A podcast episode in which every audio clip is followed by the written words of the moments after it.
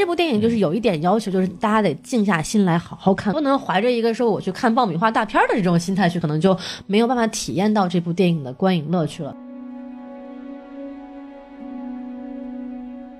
好，欢迎收听新的一集什么电台，我是孔老师。我是大老师，好，我们今天要录一期节目了，然后就是针对我们这个四月四号所谓的清明档，今天要聊的主题就是爆裂无声。嗯，我们为什么要聊这个呢？为什么呢？哎，是因为这个我们在二十七号的时候先把这个点映场先看了一下。啊，了不起，这期节目呢会包含非常严重的剧透和有剧情解析，所以大家如果没有看过电影的话，还是请看完电影后再听这个节目。在我们今天节目正式开始之前呢，先给大家说一下，还是我们的微信公众号啊，是的呃，S M F M 二零六，，S M F M 二零一六非常强调一下，关注我们的公众号，对，有惊喜哦。啊，会有很多我们的微信粉丝群啊，等等等等。然后这个事情呢，就是大家老说那个一直听不不清啊一一直一直听不到最后，然后我们就好好给大家说一下，在开头就给大家好好说，好吧？现在我们正式开始我们的节目，好嘞，然后按照我们的这个常规流程，先介绍一下电影的评分情况。目前为止这样的，因为我们在录的时候还没有大规模的正式上映，所以说票房数据我们就不报了。然后评分情况的话，现现在目前为止豆瓣的评分是七点七分，嗯，别的评分呢，暂时也看不着，所以 就先不管了。然后这部电影第一次上映应该是在一六年的 First 青年电影节，是，的，没错，当时是我记得是做了百分之八十的完成度，因为后面最后的那个结尾的那个碎石的特效没有做出来，没错，在那个时候呢，也是得到了很多这个影迷的好评。隆重推荐大家去七月二十号、二十一号的 First 的新年影展，如果有机会可以去看一看，看看有没有什么新的有潜力的中国导演的片子。青年导演，嗯，中国青年导演的片子。对对对，你看老年导演就不行，对吧？啊，对，你说的是谁？我我没说谁啊，哎大家自己这哦个，sorry，说好。解读的空间很大，嗯，对。就像这部电影一样。然后我们把这个评分说完了，我们把这个主创稍微给大家介绍一下。然后导演叫辛玉坤，哎呀，终于说对了啊！这个竖心旁一个金这个字儿念心啊，啊不念秦，很多人会念成秦玉坤或者齐玉坤，都不对啊，念心。我一开始以为是怡玉坤 哎呦，沂蒙山小调是吗？芳华跳起来啊，了，对对，反正尾音都是那个嘛。哎，对，然后这个导演呢，之前一个作品呢是叫《新迷宫》，当时《新迷宫》出来以后，被很多影迷就认为是中国电影故事片的一个新的这么一个希望吧。是。后来专门这个 First 青年电影节专门有一个投资导演项目，嗯。因为他在新迷宫那一届电影节的时候拿了最佳长片嘛，然后就也是获得了这个关注以后拿到了这笔投资，所以才做了这部电影出来。是，对。这部电影其实是导演自己写的第一个剧本，应该是、哦是是他最早想拍的这个片子，嗯，但是因为各种原因，然后先拍了《新迷宫》，对，然后《新迷宫》成功之后拿了钱，才说啊，我终于可以拍我想拍的片了，嗯就是《爆裂无声》嗯。其实就很像那个拉拉的那个导演，那啊，个达米安·查泽勒，就是他之前是想先拍《拉拉烂》的这个本子，写了很久，对，但是结果是先拍了这个《爆裂鼓手》。嗯。哎，你看《爆裂鼓手》《爆裂无声》，哎，有种某种神奇的呼应啊。嗯对，，然后拍了《爆裂鼓手》这个成功之后，然后才拍了《爱乐之城》。这可以大家看出来为什么先拍这个没有拍那个，因为《新迷宫》和《爆裂鼓手》一样，都是对场景要求没有那么严格的作品，只需要室内景。像新导之前讲过，《新迷宫》其实整个所有的景区就拍摄场景都是在方圆一公里之内哦，是吗？拍出来的，所以说就没有任何的这个需要转场花费的时间和精力还有钱。这部电影《暴力无声》，大家如果看了就知道，它的场景非常多，而且都是有很多户外野外的戏，是的，所以说难度啊，包括整个的花费，那就不是一个量级的作品。是的，是的。所以说他这次终于有钱把这个作品完成，也是非常好。然后再简单说一下，还有一个主演宋阳，嗯啊，大家如果看过徐浩峰导演的一系列武打片的话，可能会对他有印象。是吗？之前的那个《剑士柳白猿》啊，啊倭寇的踪迹》啊，师傅啊，就一系列都有他呀。，对都是男主角。是吗？师傅不是那个谁吗？呃，那也算吧，就是廖廖廖廖凡廖廖凡理论上是男主嘛，但是宋阳应该算是个双双主角的这么一个种态度，我感觉就是男二吧，无所谓，反正他就是主演之一。反正就 anyway 大家看过就可能就知道戏份还是很多的。嗯，然后因为之前徐浩峰没有钱请 请廖凡的时候，都是用宋阳当男主的啊，这个大家就可以知道一下他的表演。到时候我们后来节目里继续说，然后让我们来进行我们的主播打分环节啊。好的。那戴老师你先说呗。嗯，这部片子呢，我觉得我可以七点五分到八分啊 OK，啊，我觉这么高呢得还是一个相当不错的片子的，就是呃，七点五分呢，可能是我实际上心里给他的分数。嗯，那么作为这个导演的第二部长片，同时我也非常喜欢这个导演和主创，那么我在私人情感上再加零点五分。OK，啊然后大老师还是非常标志性的要加个零点五分对。延续了我优秀的打分传统。你看看，然后你要给我的话，我对我来说，我在豆瓣上给了五颗星，是就是给了个满分的这样的一个状态啊。因为我觉得以国产片的角度来讲，从故事和表演到人物以及技术手法来讲，几乎是没有太多的问题的。嗯，国产片能给人带来这样的惊喜，包括其实观感上也非常过瘾，这个我们一会儿再讲。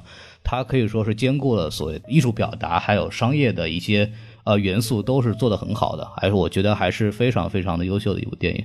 我其实就给了一个比较高的这么一个分数。好的，那我们打完分之后，是不是就来稍微详细聊一下这部片子？那我们来正式开始聊这个电影啊，然后按照流程，我们先说一下这个电影的我们喜欢的地方，然后大老师你要先说。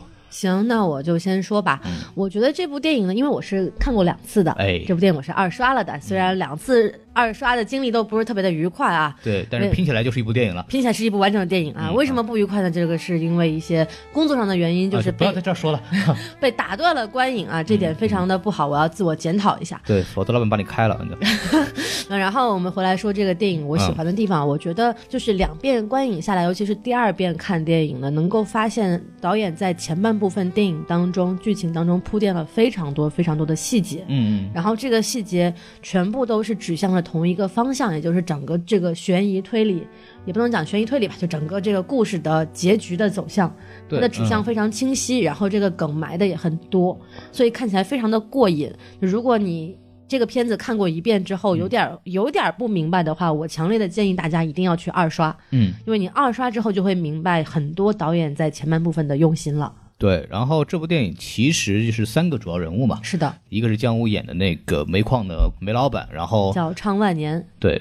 然后宋阳演的那个张宝明就是这个所谓哑巴的这个呃找儿子的这个人，对对对然后还有个律师嘛，就是帮助昌万年所谓来销毁证据的是的这个，律师的演员呢叫袁文康啊。然后演员的角色这个叫做徐文杰，OK OK，之前演过那个空海和尚对，吧《？绣春刀二》里面的空海和尚，这个有头发跟没头发完全是两个人，好吗？反正我我是完全没有认出来。我也完全没认出来，所以说这个头发啊非常的重要，嗯，没错。好了，我们就不要再说这个问题了。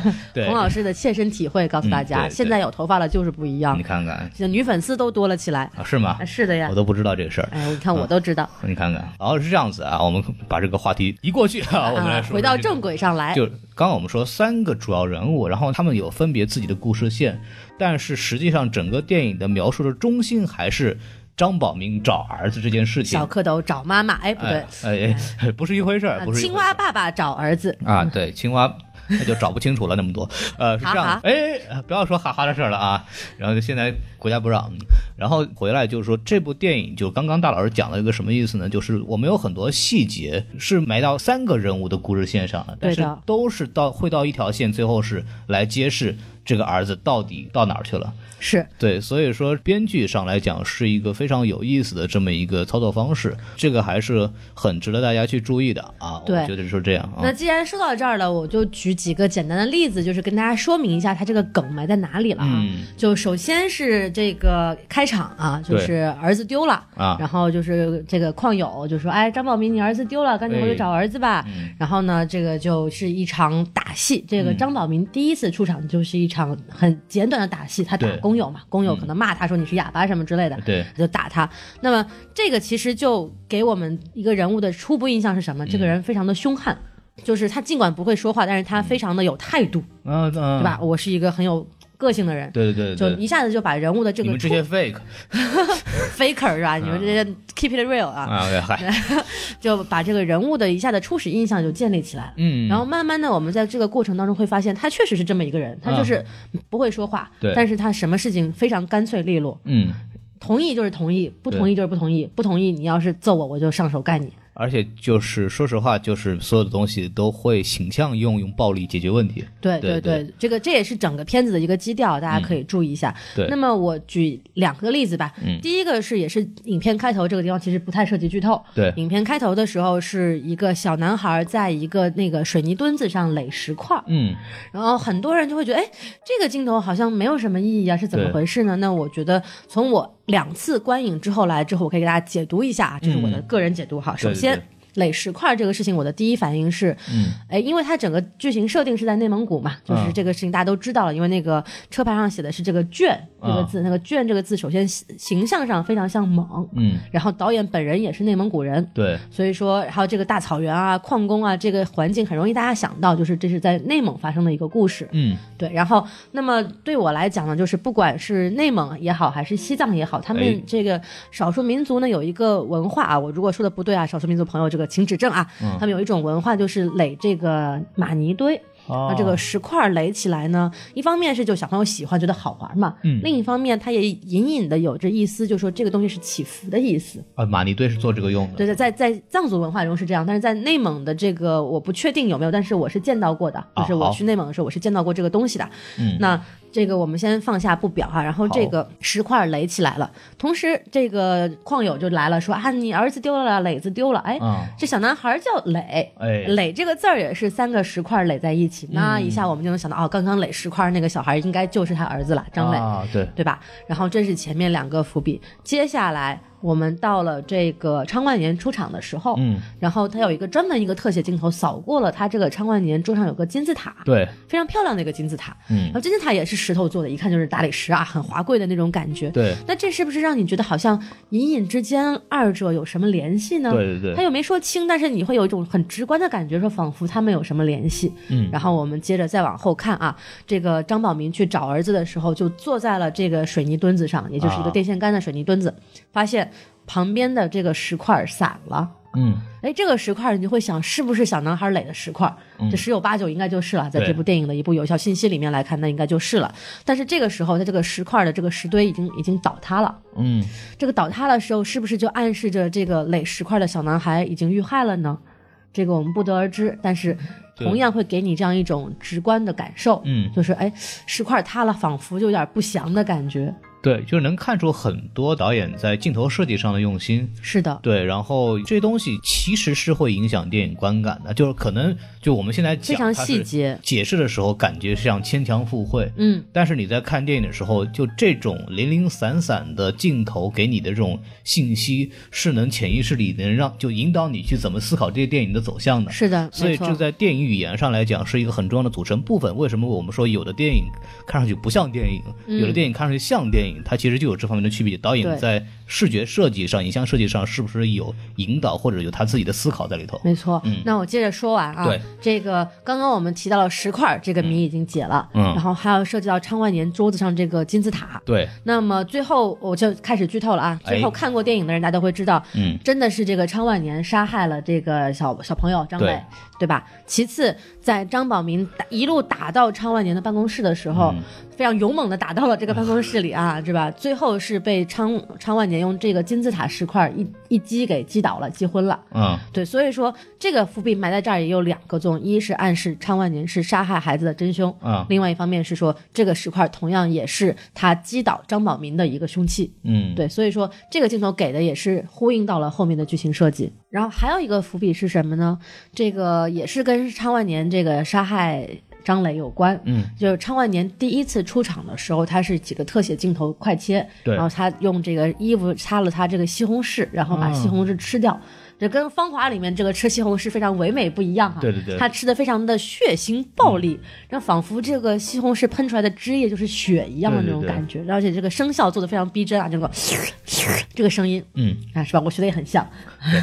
我把孔老师已经吃掉了，大家这个，咦，救我呀！嗯、孔老师的一根指头已经不见了。哎吃点什么不好？哎，呃我们继续说啊，继续说，哎嗯，他这个吃西红柿就会让人觉得哇，这个人好不讲究，嗯但是他又非常的讲，他这个西红柿一点汁儿滴到身上了，他这个衣服就使劲擦，使劲擦，使劲擦，就反刻画了这个人物一种非常有点些些许的变态的感觉，嗯对吧？你能感受到这种这种执拗和这种强迫症的感觉，就像啊处女座一样，哎，对，这大老师一就样，跟我跟王老师一样哎，对，啊。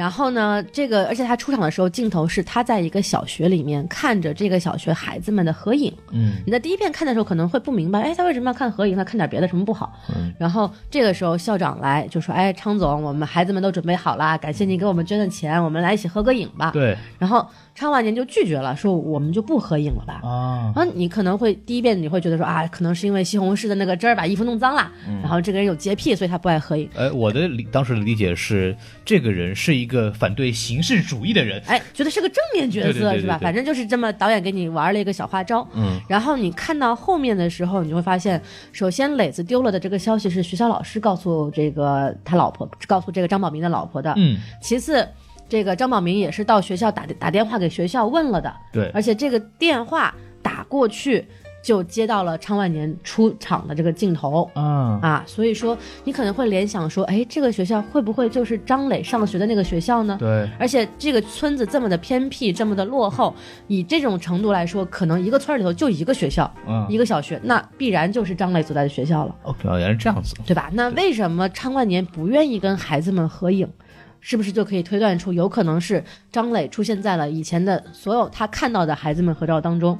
那么此时此刻，如果他再去跟孩子们合影，是不是就有可能暴露？哎，张磊不见了。哦，然后他又出现在照片里，是不是有可能会引起这个怀疑，对吧？虽然说这样说有点牵强，但是如果我们从考虑到昌万年的人设是一个非常谨慎小心，并且做事心狠手辣的人来说的话，这点是完全可能成立的。当然，我的一个看法可能是因为我们，当然我的观点，我觉得大部分看完以后的观点可能是觉得，就是因为昌万年其实是一个误杀，对，对他是一个，他并没有有意的想把这个小孩杀死，只是因为想，大家如果看到最后就知道他想射那个羊，就 have fun 嘛，对吧？就找找找找乐趣啊，射羊，结果没想到把小孩给射死了。然后他其实对这个小孩的去世是有愧疚的，是的这样他是这种人，他其实是不会无端的起杀戮的，因为对他来说我也没有任何的价值。不能带来任何的利益。对，所以说他这个还是有一定的这个愧疚心理，所以他不愿意看到这些孩子，其实也应该也有这方面的关系。也可以这么理解，但是我可能就比较黑暗一点啦。我觉得他就是为了避嫌，不出现在这个照片当中。所以说这部电影就看上去很多没有太多意义的镜头，其实你在看完电影之后再往回想，其实都是有它背后的意义在里头的。对，它要解读的空间非常大。那嗯我就先举这两个例子吧，大家去看完电影之后，可能会发现更多的细节会更有趣一点。嗯，对。嗯，然后还有什么优点呢？还有优点的话，我觉得就是整部片子的声效做的特别好，哦好吧？这个在国产电影中也不是特别常能够见到的。嗯就是说，首先是开场的音乐，就开场音乐，我第一次看的时候，我就想起了这个《银翼杀手二零四九》。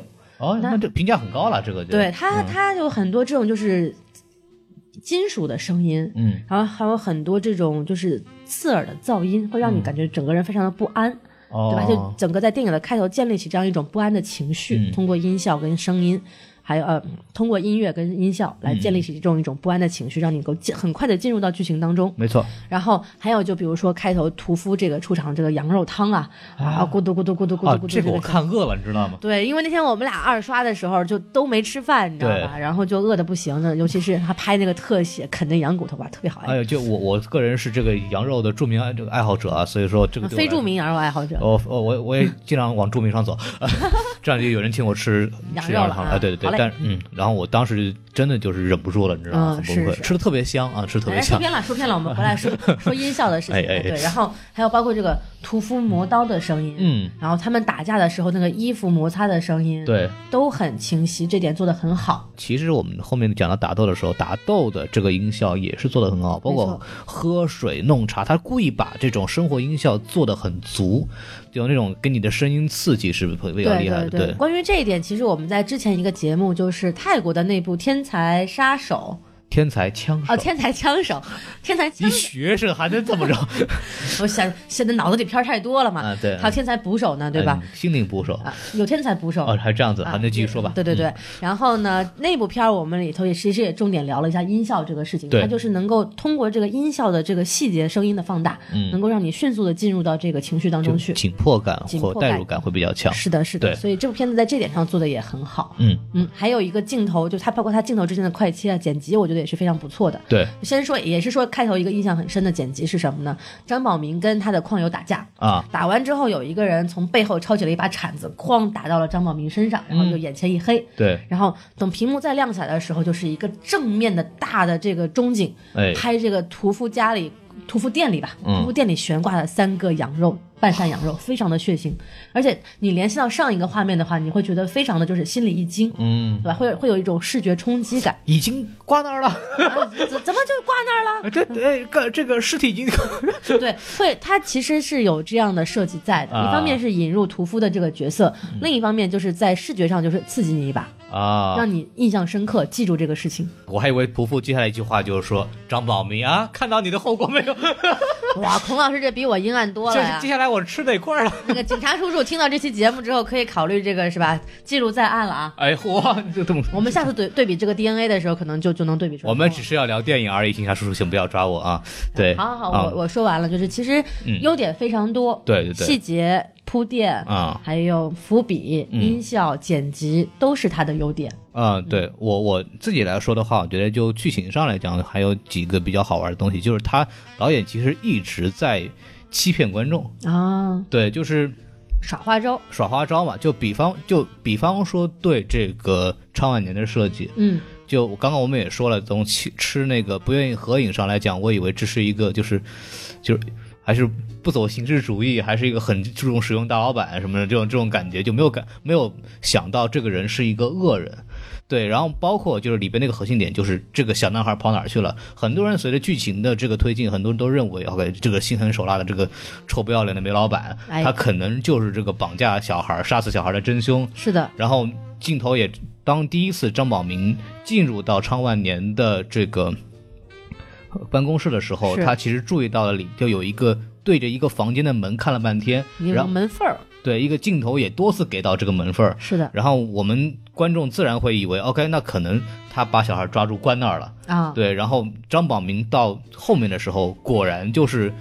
因为这个，他小弟跟他就骗他说那个什么，啊你儿子在我们这儿，怎么怎么样？啊对，然后他就说啊，那你的儿子在我们的手上，哦，我们是东北黑社会的，果然大老师就没少听这种电话的，真的是，我是打这个电话的人呃哦。是这样子啊，警察。叔叔不要来抓我，我是开玩笑的，我不是打电话那个人，害怕害怕害怕。你口音学挺像，对，我就是本来就是那里的人呐、呃可以可以了，可以了，别别再说了啊我们回来说电影啊。嗯，太黑了，嗯，然后就是说回来，到后来张宝明就因为这个电话，后来就真的就是想到又想到这个锁锁眼这个地方，然后又直接找回去，开启了一段就是走廊打架的这么一段非常精彩的动作场面。是的然后后来打开一看，门一看，哎，没有。都是标本，没有啊，对，嗯，标本像话吗？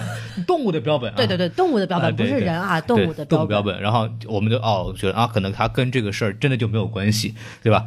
然后结果呢，就是直到最后的情节点上面才揭露出来，原来是常万年杀死的这个小孩。对，而且中间还有一个非常就是耍花招的地方，就是他在那个山洞里面，那个啊小孩子走出来了。哎，对对对，你那个时候，你其实并不能知道他到底是真人呐、还是鬼魂呐、对不对？嗯对对对你会觉得说，啊，孩子原来没死啊，原来真的在那个山洞里，你会觉得心中燃起了一丝希望。没错，因为观众看的时候肯定都是不希望孩子遇难的嘛。对嗯对孩子走出来瞬间，你会觉得说，哇，孩子有有救了，很开心。啊对对，但是后来我们会发现，就很快几分钟之后就有出现了剧情反转，就是、嗯其实小孩子是已经离开了这个人世的。对对对，就是它只是一个幻象吧。对一个幻象或者是一个超现实的表达手法也好，这个我们之后在解读到这块剧情的时候，我们再细聊啊。嗯，然后我再说一个吧，就是这部电影经常用的东西，就是象征意义的东西。对就包括李昌万年这个人是特别喜欢吃羊肉的，每次一镜头出来，他就在吃涮羊肉。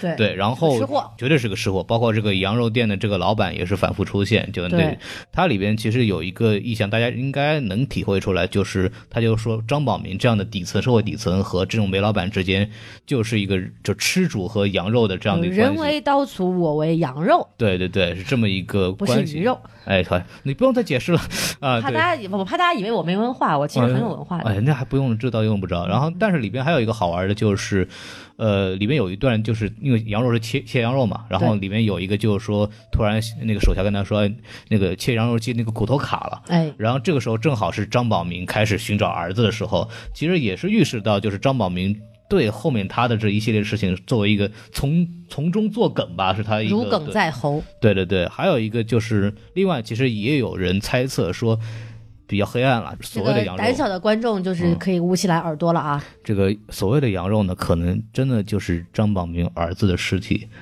啊。因为在片尾的最后，对字幕给出的是张磊的尸体没有被找到。对，而且呢，一般来说，这种切羊肉不太会把骨头 留在里边就这么切，所以说也有可能是有这样的原因，但是这是一个猜测，这个东西就可解读空间很大，大家可以自己去想这样怎么回事。这个讲完以后，还稍微讲讲，我就特别喜欢里边的动作戏，嗯，就小的童老咱不，师的优点我喜欢这个电影的啊，点对对对，是这个啊童，老师的优点不是动作戏好，啊对童老师是我是什么戏口活好。哎呃，对，好，就不要再继续说下去了啊！对，大老师很有这个体会啊，我没有体会，我没有体会。警察叔叔不要抓我们，我没有体会这。有什么好抓的？呃，然后那个我们没有干违法的事情。呃，这有什么违法的？这，然后那个什么，就说回来，就是两场打戏嘛，因为大的小的打戏不说，有两场比较大的打戏，基本都在一分钟左右是的，以上这样的一个。第一场是呃在矿场上面的，就是张宝明面对昌万年的小弟们的一场群殴戏，斯巴达三百勇士，整个的打戏它是经过很好的设计的原因是，首先它的拍摄手法是一个动作片手法，包括剪辑的方式啊，包括整个的音效的设计啊，你看的时候认为这是一个啊、动作片会有的这么一个标准的这么一个动作场面。对从他的动作设计来讲，也觉得他是很好的经过设计的。是为什么呢？是因为张宝明的这么一个说法是，他是一个从小打架打到大的人，是他对打架很有经验。是这个，他从影片一开始也都确立了。刚刚我也都说了，就是第一次出场就是打人，嗯然后各种打人、打人、打人，然后就到了这个群戏的群群架的这场戏。群架大概什么样的场景？张宝明手无寸铁，面对一帮拿铁棍的手下，对，然后他用的所有的动作，首先就是。呃，面对长兵器，首先是想办法先钻进人的这个手臂范围里边，然后再利用这些简单干净的手法，一下把这个人打晕掉。用短打的优势，就是对剥剥夺掉对方拿兵器的这个优势。然后还有一个点，就是因为是一对多，如果大家都有经验的话，就是一打多永远其实都是一打一，是因为你一打多的这个诀窍就在于你永远要通过你的利用你的场景和你的这个呃身手和旁边的这些物件来形成一对一的场景。矿上的这一场戏就是张宝明利用卡车也好，利用呃各种这种方式，他努力的在塑造这种一对一的这种情境，然后来完成制服对手的这么一个场景。所以说从动作来讲，是一个经过好好思考过，而且能反映出他本身的有打架的经验的这么一种设计。对包括他去打人的时候那种动作的凌厉程度和那种经验，可以能体现出这个人是一个打人方面还是很有经验的人。打架老手嘛，对对这个就说一个细节吧，我觉得也谈不上武打，因为毕竟他只是一场就是动作戏，他还谈不上武打戏。那我印象比较深的一个地方就在于就是。张宝民冲出这个对方友军的这个矿、矿矿的这个办公室的时候，他看到了有一个有一个人，就对方的这个小喽啰在殴打这个矿工，嗯，然后他是先左右环顾了一下周围的环境，然后发现这个人是背对他的，同时他哦是一个以半站立、弯曲腿的姿势在殴打躺在地上的一个人。对对对，那他就走过去，冲着那个人的膝盖窝狠狠一踹，嗯，然后那个人就立马倒地了。对这一点是非常精准的一个，就是就是治人能够治人一个不利之处的这么一个动作。对，因为你想，他是以一个半站立的姿势在那里的话，你踹他膝盖窝，他立立马失去重心了。嗯，他失去重心之后，那你就占优势了嘛？对就就是还是那一点，他很会打。是很会打，，但是涉及到第二场打戏的话，就有一个问题，就是这是一个走廊的打架嘛，是一对多，而且感觉就张宝明属于这种无限体力，对。然后力量比前面已经遭遇过非常多的事情了，然后嗯还那么能打，而且力量上感觉比其他人就好的不是一点点，然后就以他这么一种背景的话，就无就无法想象他怎么会有这么强大的这种吃了金克拉。哎哎，金克拉不是吃那是化肥好吗？哦哦，它不是人吃的呀。你以为呢？啊，我没看过那广告，哎我以为那就跟什么什么，那叫什么呀，脑白金一样，不是那个，不是那个，强身健体。非洲农业不发达，我们用金克拉，不是说、啊，不是说离地更有劲儿，而是是这化肥的问题。哦，一粒神那就是。哎呀啊，一粒神也是化肥啊，啊，也是化肥啊。李，神不是，算了，不重要那。就不用剪剪掉，剪剪掉，剪剪掉，剪掉。对，然后就我当我看完以后，我觉得就吐开始吐槽，我说这张宝明怎么变成冷风了？我靠！啊，这我是中国人，我爱国无就罪。虽远必就简直是战神啊！当然我们会说缺点，但是就稍微说一句，如果这部电影对我来说有缺点的话，我觉得，嗯呃，张宝明的武打就实在是显得太强了，包括他的很多动作的这个，因为。宋阳本身是拍武打片拍了很多，所以他在这方面有自己的这个呃形成的训练，他的很多动作出手的感觉，这是一个专业。呃，武术家会有的动作，就感觉不太像打野架的状态。嗯，这个我觉得从某种来说，它可能也是一个显得不太自然的一个缺点吧。对对对，这点我非常同意啊，就是有点是就是说，为了叙事方面，或者说到这儿就不让他打就没法儿再嗯继续下去这个剧情了，这种感觉就让他变得特别能打。我自己觉得啊，最后从这个整个公司入口，嗯一路就是沿着这个走廊打到这个超万年办公室入口这条戏，让我想起来两部片子。第一部片子呢是《火锅英雄》，嗯，然后据说这个《火锅英雄》的动作指导也是参与了这部片的这个动作设计，是吧，孔老师？应该是这部片子的动作指导参与了《火锅英雄》的动作设计。哎，一一回事儿嘛，反正人不一样，人不一样。啊，就同、同一个人参与了两部电影的这个动作设计，因为在《火锅英雄》的片尾呢，也是有一场非常精彩的，在这个火锅洞子里面的一场打戏，也是一个长镜头啊。很多人都说那场打戏非常精彩，但是同样两部片子有共同的问题就是说打戏过于精彩了，似乎有一点抢了前半部分剧情的风头。嗯，对，因为这个东西对于一个普通的剧情片来说，主人公是不是真的应该这么能打，我们是要存疑的。啊你作，为一个普通人嘛，对吧？是是不是那么多招式，还有体能那么强大，是不是应该？但是另外一方面，你来说，剧情发展到这里了，他没有别的选择，他必须打赢这一场戏，对，他才能够进入到下一个剧情环节当中。嗯，所以说，我觉得在这一点上，就是可能导演还可以再花更多的功夫去设计，让它变得更合理一点。对对对，比如说整个空间不要那么长，嗯，让它这个空间压缩，这样的话它的打戏时间也可以压缩，是不是也显得它就没有那么牛逼，对吧？或者是说用一些其他的方式处理，让它显得更加的真实一点。嗯嗯，另外一部电影我想到的就是刚刚孔老师提到徐浩峰的一部电影叫《师傅》，师傅最后呢也是有一场巷战的，那场巷战拍的也非常精彩。嗯，那场巷战就跟这个办公室走廊戏很像啊。当然，那场巷战是一个真的武术家在打，对。这是一个这个普通的小市民在打，但是你可以看得出来，其实两场动作戏的拍摄方式会很像。对，他的这个动作的短打的这个切镜头切镜头的方式，嗯。还有这个音效的设计都很相似，所以我觉得如果大家有兴趣的话，可以把这三部电影放在一起去看这个动作戏，也许你可能会对这个东西有更更更多的理解吧，我是这么觉得的。然后我来补充一下，就是《暴裂无声》的动作指导叫李洪彪，然后啊。确实刚刚大老师讲的，就是参与过《火锅英雄》的拍摄，嗯，还有一部韩国电影叫《老男孩》，哦。啊，他也去参与过。然后里边《老男孩》里边呢也有一段就是走廊的打戏，啊。所以说大家也可以去好好看一下。是的，是的，啊、还要再说优点的话，我觉得就是呃很多的为了剧情合理的这么一个设计，里边还有一个好玩的，就是我们就知道里边那个转折点，当张宝明找到律师的女儿的这一段，嗯，成功的让律师张宝明和张万年最后的他们的这个对峙形成了一个合理的这么一个场景。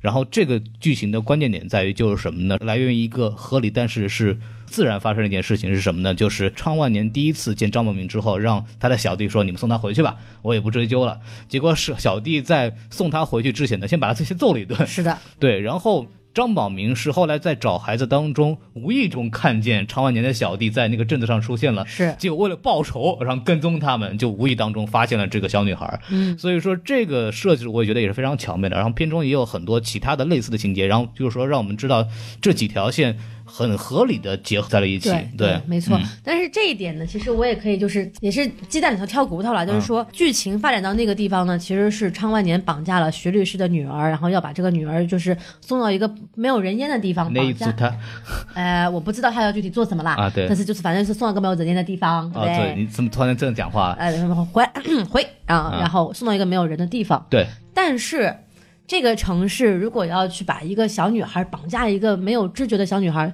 是不是一定要路过那个村子呢？啊，对，常万年他又不是不知道张宝明在那个村子里，对吧？为什么这个小弟一定要路过那个村子呢？这个地方是不是也是有点就是属于编剧巧合了？昌万年应该没有想到，就是这个小弟会走那条路，没有，他就不知道小弟把他打了，然后所以说也不会知道他会报复就是起码就是他那个时候他昌万年知道车上是小女孩儿。啊。他不会，就是如果是保险起见的话，他不会让这个车再路过张宝张宝明所在的村子村子我倒不觉得不一定了，我觉得他可能想不了那么多的事情。好吧，啊那就是人设问题，就是这个老板不够聪明啊，啊。小弟更更加愚蠢，对吧？嗯对蠢死了，最后就笨死了。反正说到这儿，大家就知道我们这个优点说喜欢点说的很多，然后所以说这是一个很值得大家去看的一个片子。然后我们也稍微说一说这个鸡蛋里挑骨头吧，说一说他可能有点我们觉得不太喜欢的地方啊。是，那除了刚刚我们已经提到过，就是说这个张宝明太能打之外，啊，对还有一点是我自己就是觉得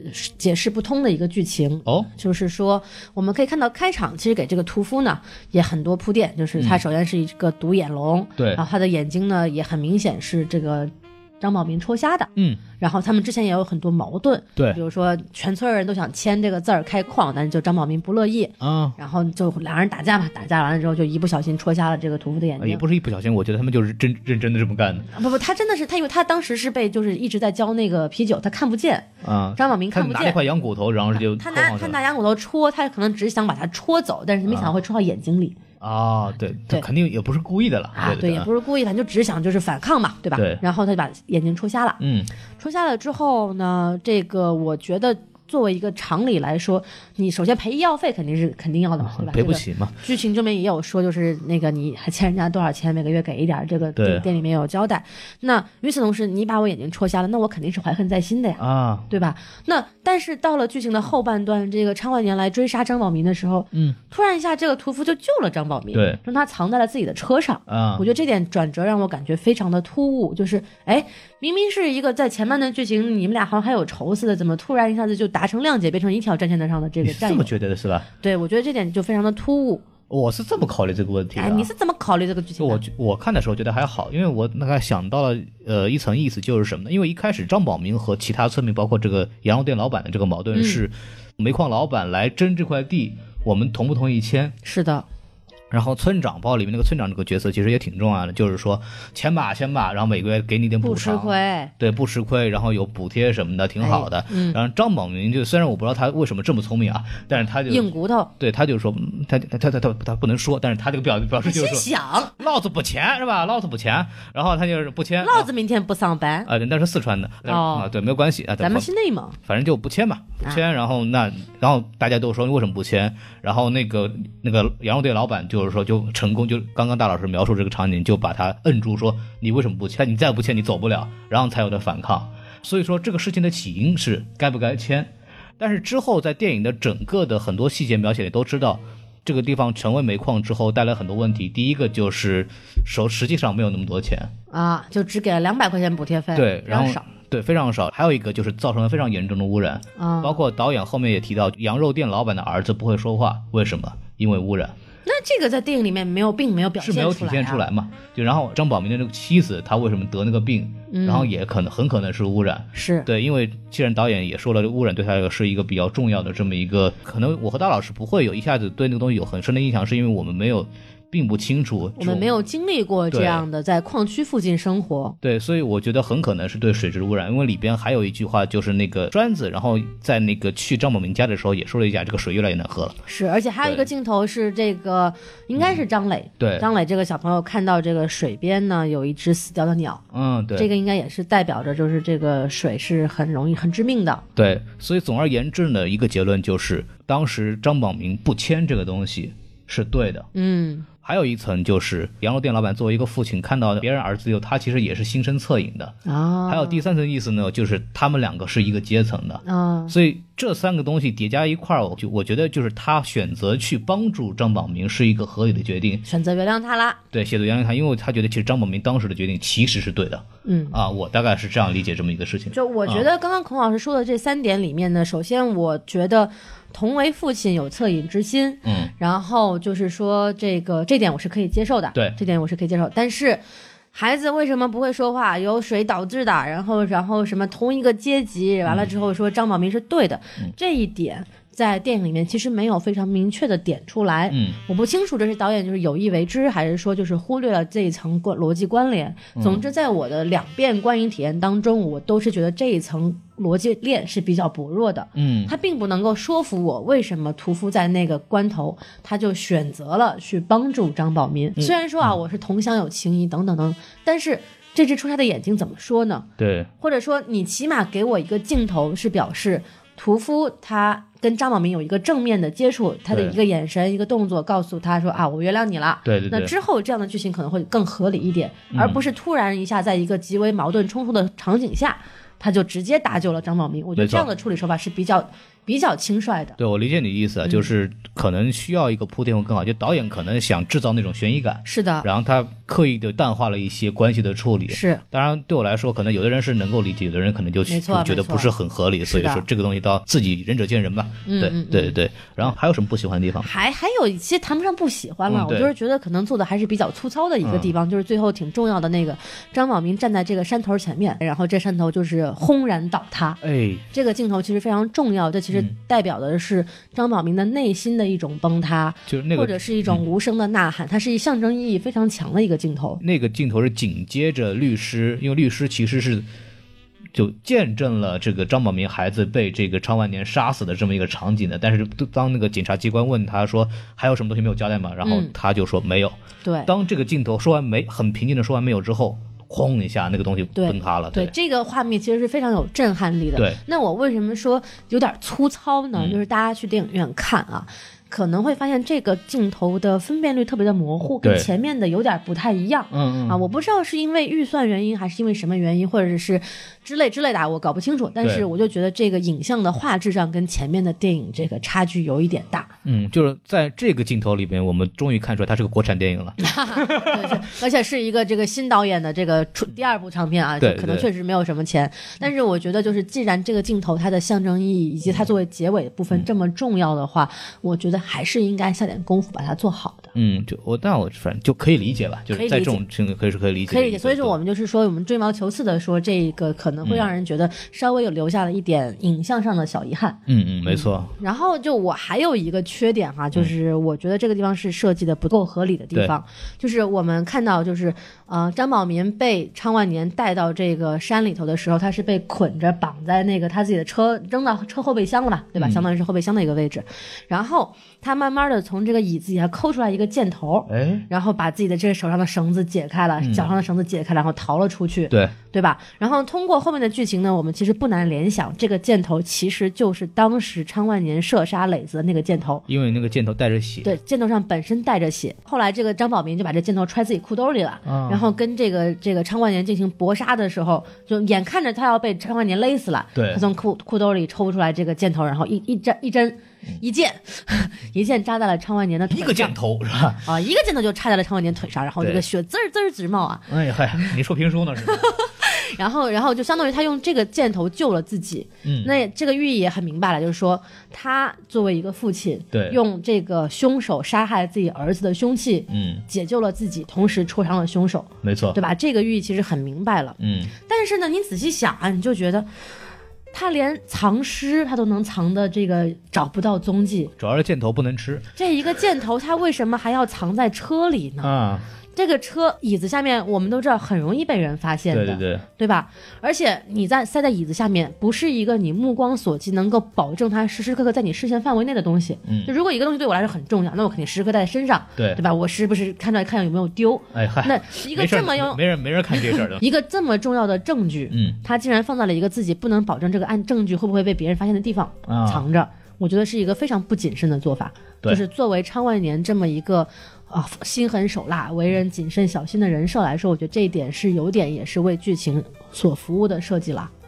这个就要涉及到一个推理小说经常会提的一句话：只要你犯罪了，总能留下任何踪对，证据。这个叫做什么守恒守恒定理啊，哎，还还这物质守恒定理之类的，反正就是说你只要进入了犯罪现场，你一定会留下痕迹。啊，但是我觉得这个痕迹的留留存方式呢，稍微显得有一点点对他可能呃可以把这东西保存的更好一点。对，而且因为我们看到影片最后对这个箭头处理，就是他随便找了个坑，扒了个坑就埋了嘛。对你早埋了不就完了吗？对吧？埋你埋早埋了，别人还不一定能找得到呢。是是对对对，对，所以我觉得这个地方的处理也是不够谨慎的。导演可能也是为了刚刚大老师说的那层所谓的它背后的含义来专门做了这么一个情节。是对，但是是他可能你要细想的话，还有一些不太合理的地方。对对对，但啊也就是不影响整体啦，就是嗯，一个瑕疵。对。然后其实缺点就没有什么太多的缺点。刚刚两个讲的其实也是一种比较小的瑕疵，是。但所以说这个整个电影的质量还是非常好的，我觉得推荐大家好好去看一下。对，但这部电影就是有一点要求，就是大家得静下心来好好看，观察每个细节。你不能怀着一个说我去看爆米花大片的这种心态去看，这样的话你可能就没有办法体验到这部电影的观影乐趣了。嗯。同时这一点我可能也有一点点担忧了，就是我觉得它这个观影的门槛要求还是比较高的。嗯。那么它最终票房表现会是什么样？我觉得有一点担忧。但是我们这个下周清明档开档之后啊，我们再看。对，没错。然后就说到这儿，正好给大家说一下，就是这个其实新导是为了这种所谓的没有太多观影习惯或者非影迷群体，也是做了很多的努力的。对对，就因为我们就是怎么揭示这个小男孩的身世结尾的这个地方，他做了一个反复重复的设计。嗯，就在很多影迷看来，可能是不太。有必要的，对，已经很清晰了。因为最后的那个本来的这个结尾是，呃，昌万年就问那个磊子，就是说那个羊多少钱一只啊？然后一边就射出去了。那个看过，大家很多人能知道，就是说那很可能就是射歪了，或或者就是误伤把那小孩就杀死了。或者说，比如说是磊子很爱他的羊群，然后他不让他杀，然后昌万年非得杀。对，然后就一下子就误伤了。所以看到这儿，很多人应该就明白了。嗯，导演在现场答疑的时候，有观众问到，他就解释，就是说，也是为了照顾更多的观众，就是非这种影迷的这种观影习惯的观众，他就最后在结尾之前呢，再设计了一个，就是戴奥特曼的那个屠夫的儿子在墙壁上画壁画，是，然后画的很明白，就是一个小孩被一个人用剑杀死了。然后还有个戴眼镜的人，那戴眼镜的人就是律师。对对对对对，所以所以说在这方面来说，导演也做了很多的努力，让观众。明白他的结局。是，就说实话，我当看到那个壁画的时候，也是心里毛了一下，非常的扎心啊。嗯，对对对。对，然后说到这个最后，其实我们想聊一聊这个影片的结构问题，因为这个片子确实从剧本角度来分析，它是一个非常非常有意思的，就盘根错节，包括里面人物的命运和人物的态度，都是在整个故事线的走向里面进行了很多次的转变。包括三个人慢慢怎么走到了一起的这么一个过程，其实很有意思的这么一个结构。然后我们想重点来说说这个事，大老师，你要不你来说说？嗯，就是人物关系的解读，这个其实也是我跟孔老师在讨论的过程当中，我们互相之间慢慢梳理出来的，非常有趣啊。对我们两个那昨天录之前前天晚上就打电话说了三个小时这个事情，对对对，然后就理出来了一点头绪，我们。我们且说啊，大家且听着。对对对，我们也先说个三个小时啊。对，其实就是这样。大家我们先首先看到它是一个三组人物关系，一个三角形。嗯。上层是昌万年，对。中层是律师徐文杰，对。下层是这个农民张宝民，嗯。然后张宝民他是一个哑巴，那这个意向也非常明确了。首先，他是一个作为一个底层人。我来补充一下，那是个矿工，不是个农民。啊，对不起，他是黄金矿工。啊，黄金矿工像话吗？一个一款非常老旧的小游戏啊，不知道大家有没有玩过。啊？他是一个矿工，我说错了啊，对，他是个矿工，那反正就是底层人民嘛，对吧？对，广大劳动群众，对对对。但呢，他是一个哑巴，嗯，这个意向呢也非常的明确，就是他是一个失语的人，他不能为自己的权益或自己的损失去发声啊，不能为此伸张什么东西，嗯，然后律师这个角色。也挺沉默寡言的，对对吧？而且前头老老不接电话，说不定也是个哑巴呢。哎呀，没听说过律师当哑巴笑话吗？而且我们可以看到，他其实一出场就被检察机关所调查了啊。然后他包舞弊这个是吧？违法采矿的这个事情，对。那他作为一个中层的一个中产阶级，对，他是失职的，嗯，他没有完成自己应该在这个社会中扮演的角色。那么我们再回到上层，昌万年煤矿老板，他很有钱，对，有钱有势，他想杀人他就杀人了，哎，是吧？杀人不眨眼，而且他想拿钱买通这些这个中层官员，他就买通了，对。但是他这个人是非常失格的一个人，嗯，他没有任何的道德准则，没有道德啊啊，他没有任何的这个知识水平啊，对，要知识水平就可以了，嗯，然后。对，然后它是一个失格的一个状态，所以说我们可以看到这样的一个三角形的结构，它是一个失衡的结构。最有担当的、最看清这个世道的是一个不能声说话的哑巴。嗯，对。中层呢，它是一个来回游离的一个状态。对，我们看到前半段，他其实是跟昌万年在一条战线上的。嗯，对。但是到后来他女儿丢了之后，他可能逐渐的开始向张宝民这方倾斜。嗯，对吧？所以他是一个游离不定的状态，他没有做好这个中间这一层。那上上层我们就不说了嘛，对不对？就是这样。那么这个三角形的结构其实也非常像昌万年桌上那个金字塔哦，一个三层的结构，嗯，对吧？如果底层这个失语了，它根基不稳，那这个东西终究是会倒塌的。对，就像最后崩塌的那个山一样。就陷入到人民战争的汪洋大海当中。哎，对对对，这个我们劳动人民是这个社会的根基和基础，对不对？我们国家立立国之本，嗯，就是坚持中国共产党的领导，打土豪分天地啊！这中国共产党就代表广大劳动群众的这个利益。没错，没错，没错，对吧？我们这个非常的优秀的这个一个政治体制啊。好，然后我们交党费交完了，我们来说好好说正事儿吧。对，然后呢，这个是三三者之间的这么一个三角关系。然后我们再看这个三角关系之中有两个两两。两层关系有下一代，对，然后同时还引入了一个第四条边，第四条边就是屠夫，嗯，屠夫呢其实是跟张宝民是在一条边上的，它是一个延伸线。那么这时候就有三个孩子了，对吧？徐徐文杰的女儿，嗯，张宝民的儿子，哎，屠夫的儿子，这个三个孩子之间又形成了一个三角关系。哦，这样子，这个三角关系是什么样子的呢？就是三角恋了。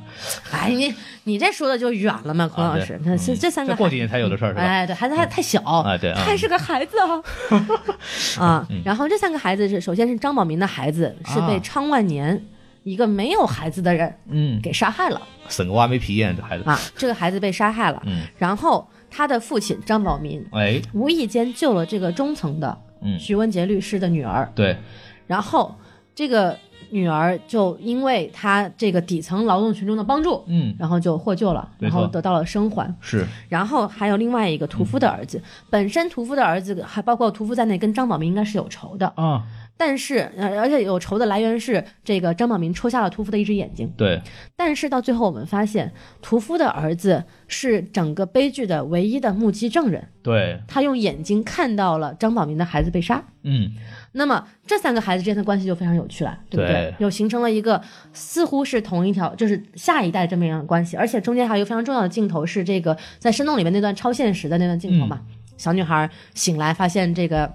一个小男孩就是张磊，冲他走出来，从从黑暗中走出来，然后拉着他一直跑到这个山头上去。对，然后这个山头这个镜头一抬起来，发现这个。远远远望过去啊，就是这个城市，还有这个工厂的这个烟尘，对对吧？这个东西是非常超现实的，因为我们知道这个山头其实之前给过很多镜头了，嗯，看过去就是山，它它不可能是城市，除了煤矿之外就没有别的那种。对，除了煤矿之外，它不可能跟这个城市距离这么近。对。那么这个镜头是什么意思呢？那我的个人解读就是说，嗯，这两个孩子的命运是交织在一起的，没错，他们都是被这个心狠手辣的昌万年所绑架也好，所杀害也好，他俩孩子命运是很相似的，他们都属于被压迫的。这一层，或者说就是应该我对我的解读就是这两这是两个孩子来自于两个世界，当他们俯瞰镜头出现的时候，这两个孩子就他们的世界交汇了。对对对，我这就说到后头就是这个意思嘛，就是他们一开始都是被上层所压迫压制的这么一个阶级，但是在这一刻他们命运交汇了。嗯，他们其实城市也好，是呃农村也好，矿区也好，其实都是。整个这个社会当中的一环，嗯，所有人是命运是交织在一起的，对，不可能说你脱离了这个环境存在。所以说，这个超现实的镜头，其实我觉得多多少少有有一点这个寓意，就跟孔老师说的一样。但是，女孩是怎么样就是离开了这个环境的呢？是。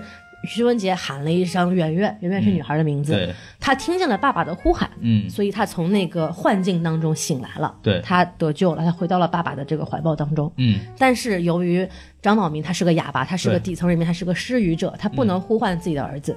那么张磊就是张宝明的儿子。就永远的留在了另一个世界，对，他就回不来了，他就回不来了。对，所以说我觉得这一层的这个文本上的这种解读，其实也是非常能够呼应到整个片子的主题的。嗯，然后大家再去想，我们两个三角形啊，就是这个设计是非常非常精巧的。没错。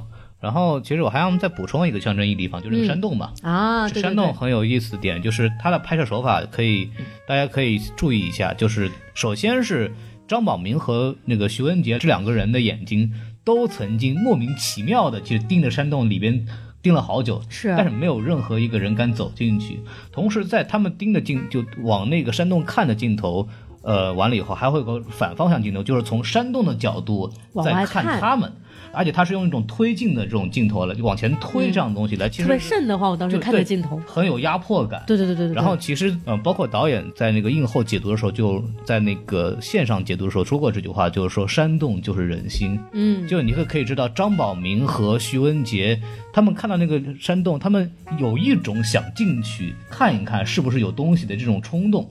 然后这个镜头看给我们的感觉也是这种，这里边可能是有东西的，是的，但是没有任何一个人真正走了进去。是然后包括我后来就刚刚那个幻想的场景，太虚幻境。对对，没错没错，啊那里面是那个小男孩从里边走出来的，是的，但是就是没有一个人在现实场景里面走进去看过。是的，那么这里边其实可以知道，就是导演整个故事想反映的就是这个社会复杂的人性。嗯，深不见底。对，所以说这种呃人性的叵测和里边暗潮涌动的这种力量，让两个人看到山洞的时候并不敢走进去。对就是他们看不清这个社会的人心在哪里。那更直白的一点说，就是这个山洞极有可能就是藏尸的地点了。啊，对，这个也是一种可能性了。对这个也可以这个地方就特别让容易让人想起来尼采的一句话，就啊装逼一下，就是当你凝望着深渊的时候，哎深渊也必将回以凝视。啊，对，就是这种感觉，其实是非常能够表达人性之复杂的。嗯嗯嗯，对对对，我觉得导演在这几个意象的选择上也是非常的好。就正好我们提到导演，就是再给大家分享一下我们当时在现场参加点映的时候发生的一个呃有趣的故事，呃也不算有趣了，就是说因为导演我们看的是那个点映场，然后是宋阳跟辛玉坤都来了的，我们开头也说了。然后这个电影放映完之后发生了点事情，来，孔老师继续。啊是这样子的，就是因为这个之后话说呀，话说我们在我和大老师两个人在看完电影之后，导演和宋阳就进来了嘛，然后哎开始接受我们的这个现场观众的提问。是的，然后因为大家也知道，导演是在同一个影厅，他要奔好几个影厅因为在路演时间非常的紧迫。对，，所以说给每一场的观众时间是比较固定的、比较紧张的，然后就就不到二十分钟。对，就有很多观众就访那个提问题。呃，有一个观众呢，就是可能特别喜欢这个辛玉坤导对，演对，而且这是最后一个问题了。当时主持人说了啊，这是我们本场的最后一个问题，大家由谁来回答？对大这个我们照理说，这个时候我们都期望有一个好问题，或者起码是一个问题，然后来呃结束这个事情嘛。结果没想到那个姑娘站起来，就是花了三分钟以上的时间来表达掉她有多喜欢新迷宫和辛玉坤这个导演。是说啊，我的老师当时给我推荐啊，我觉得特别棒。然后就有现场就有一个大哥，就是在嗯我们前方一个大哥就不耐烦，然后开始鼓掌，哎，就是啊，鼓掌，对，目的就是想让这个女孩不要说话了。有点喝倒彩的感对对，然后就反过来就说这个女孩说啊，你要是想表达你喜欢这个导演，为什么不写公众号去呢？就跟那个张扬我爱你那个一样。对对，就就说了一点激动。说了一些不太，其实是比较呃不够理性的话吧。对，就嗓门有点大，然后人也比较激动对，然后导演就是为了圆场，说那那那那个大哥那个问题，最后一个问题你来问好了。啊。结果大哥就我看到我后面两个人举半天手了，然后让他们来问吧，这两个人就是我们俩。哎，然后就是我，对，然后大老师就问了最后一个问题嘛，然后这个事后的事后，当然就我们肯定也知道女孩很伤心啊什么的，对然后但是导演在当天更晚一点的时间就发了个微博，跟那个女孩说说啊非常不好意思，你没有让你说完你的话，然后就是说但希望你继续爱电影。希望你继续爱电影，然后就是这个东西，反正时间比较紧迫，那个大哥也不一定是故意的，对对对就说了这一种安慰的话，其实是说明导演还是很很暖心的这么一个导演，对，非常有心，就是关、关心喜爱他的观众吧。嗯对，然后同时也就是给双方一个台阶儿下。没错没错对对对，因为从我们的角度来说，我们确实觉得这个映后时间那么宝贵，就大家都很希望能够跟导演有一些更深入的交流。没错那如果你只是想表达对他的喜爱的话，嗯确实有更多的方式，不一定要在现场占用大家提问的时间，对不对？我们我们心里都是这么觉得的。嗯我们在节目之前也吐槽过很多次，比如说李安那场比利林恩的中场战事，有人对站出来说：“我导演，我能跟你合影吗？”哇，这种真的是 就想打人，嗯对吧？是很能理解那位大哥的心情的。而且我想说的就是什么呢？就是现场的可能主持人其实也要负一点点责任，就是是他应该是来负责引导观众，就是要提问题的。控一下场，结果那个女孩说了两三分钟以后，那个那个主持人可能一句话都没有。如果就比方说我来当主持人的话，可能就是说能不能提问题。包括我在平遥电影节的时候，嗯，那个平遥电影节那个主持人虽然一口台湾腔，就听上去比较是我吗？是就不是你这样，就口音差差。差不多啦。对对，哦但是他很专业啊，就他、嗯他真的就是说，如果遇到那种不是问题的问题，可说你能不能不要说了，然后让提问题的观众也提问题。对就这种控场，特别像这种电影放映会，我觉得是很必要的。没错然后我们也是呼吁，如果大家如果有机会去参加这种场所的话，呃，多提问题，对，还是少发表感想。对对对，还是一个对大家来说都是一个更好的这么一个结果，让导演觉得他真正受到了尊重。是是是，但但在此我们还是要给新导的这种高情商的行为点赞哈。嗯，对，而且后来我还转发了那条微博，新导还给我点赞了啊，超级开心的。就没有给我点赞，哎呀，就好伤心啊！对，所以说那我们今天就说到这儿吧。好嘞。然后录这个节目目的还是就首先就是观众可能有不太明白地方，然后我们来给大家讲一讲我们的一些见解，包括我们听导演现场的一些见解。是的。还有就是这个非常非常推荐大家去关注一下，在我们节目结束之前呢，我们还要再次强调一下这个我们的这个微信公众号啊，呃，S M F M 二零一六，S M F M。二零一六啊，呀呀呀，嗯尿。好，我们总是要致敬小宋老师嘛，我们可不可以有一次不致敬他？就这么清晰嘛，对不对？哎，然后还就是请大家好好关注一下，我们现在每周会有这个周一有坏人见片，我们坏人老师给的这个文章，还有我们每周三会应该是每周三会上线，就是周末看什么？对，就是周末会有什么新片上映，我们会给大家推荐一下，我们觉得呃北美和大陆市场会上映的比较值得去大家关注一下的电影。是的，对，然后还有我们有不定期的影评文章，还有。呃，各种什么抽奖环节，乱七八糟的啊，这些在微信上会有，然后我们微博上呢也会有我们的这个呃抽奖环节，以及我们节目最新的预告和节目最新的链接，给大家可以关注一下。最重要的是什么呢？关注了我们公众号之后，可以加我们的机器人儿。嗯，啊，机器人可以干什么呢？把你拉到我们的这个听友群里面。对对对，跟孔老师进行零距离的交流啊，和大老师进行可以。试图去进行零距离的交流啊，对对，其他的几位我们的主播也在那个里边，大家也可以去。然后嘉宾也在，大家都可以欢迎来跟我们唠嗑。然后本期节目就到此结束吧，还是希望大家啊好好生活，不要用暴力解决问题。我们就在这里，嗯，跟大家说再见，拜拜，拜拜。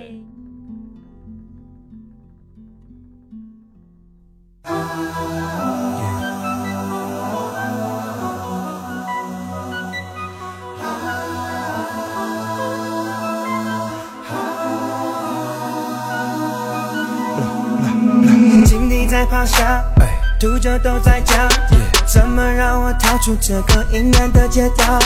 浓雾遮住月亮，妒忌正在环绕。豺狼闻到血的味道，准备出巢。走在班机上，肾上腺素飙，怎么让我逃出这个邪恶的篇章？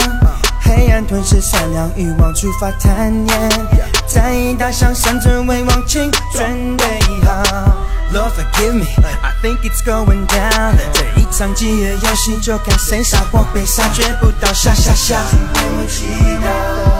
不会被杀杀杀。Lord forgive me, I hear the siren sound。被逼到角落的我，只能选择拿起枪，绝不到杀杀杀。不会被杀杀杀。总有人图谋不轨，总有人扯你后腿，用行动证明区别是谁，依旧还在熟睡。一路上摇摇晃晃，行人们跌跌撞撞，我一招之地扫清了前方所有的路障。观众在尖叫，筹码比命高。昨天赐我名誉，今天送我镜头场。小丑嘴巴抹了蜂蜜，对你奸笑。一转身卸下面具，就被他捅到。手在扳机上。举起镜头瞄，突出重围生存下去，我唯一心跳。命运在我手上，遥控器已无效，制定游戏规则的人全被干掉。Lord forgive me, I think it's going down。这一场饥饿游戏，就看谁杀或被杀，绝不到杀杀杀。为我祈祷，不会被杀杀杀。为我祈祷。Lord forgive me, I hear the siren sound。逼到角落的我，只能选择拿起枪，绝不到杀杀杀。不会被杀杀杀。All your haters better fall back, fall back. See you bluffing, then I call that, call that. Yeah, I'm used to getting shot at, shot at. Fuck with me, then where's your squad? Squad? So we go hard, we go hard. 用力厮杀，用力厮杀。为了自己，也为了兄弟，还有家，还有家。没怕过谁，没怕过谁，没后过悔。谁没有嘴脸后藏着肮脏？堂的鬼。总有人图谋不轨，总有人扯你后腿，用行动证明区别是谁，依旧还在熟睡。一路上摇摇晃晃，行人们跌跌撞撞，我一招之地扫清了前方所有的路障。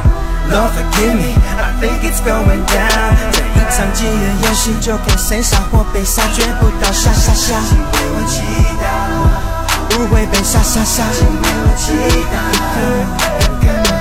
Lord forgive me, I hear the siren sound。被逼到角落的我，只能选择拿起枪，绝不到下下下。请为我祈祷，不会被杀杀杀。请为我祈祷。Lord forgive me, I think it's going down。这一场饥饿游戏，就看谁杀或被杀，绝不到下下下。不会被杀杀杀。今天要聊的主题就是爆裂无声。嗯，我们为什么要先聊这个呢？是因为？啊，我为什么呢？请说呀！我们为什么要聊这个呢？